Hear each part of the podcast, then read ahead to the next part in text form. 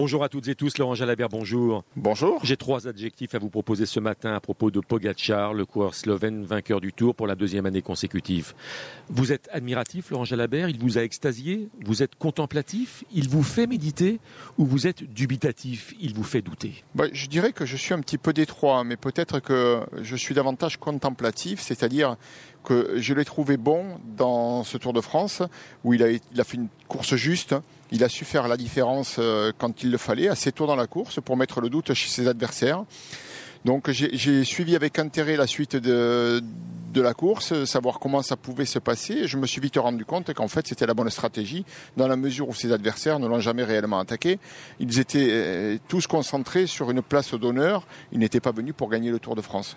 Je, je, suis contemplatif, mais aussi je reste mesuré. Je sais qu'on accorde peu de crédit hein, de façon générale aux vainqueurs du Tour de France. On se dit toujours qu'il y a un truc et que c'est pas tout à fait normal. Donc je vais pas m'enflammer non plus.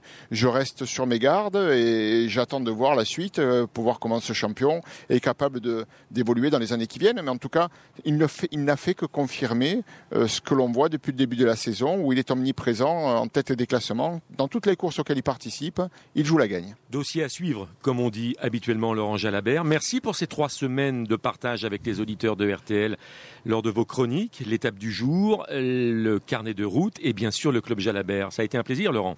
Ça a été un plaisir. J'étais très heureux de vous accompagner tout au long de ce Tour de France entendre euh, tous les soirs les, auditeurs me poser des questions, comprendre quelles étaient euh, leurs interrogations et essayer de leur apporter un éclairage. Ça m'a fait énormément de plaisir.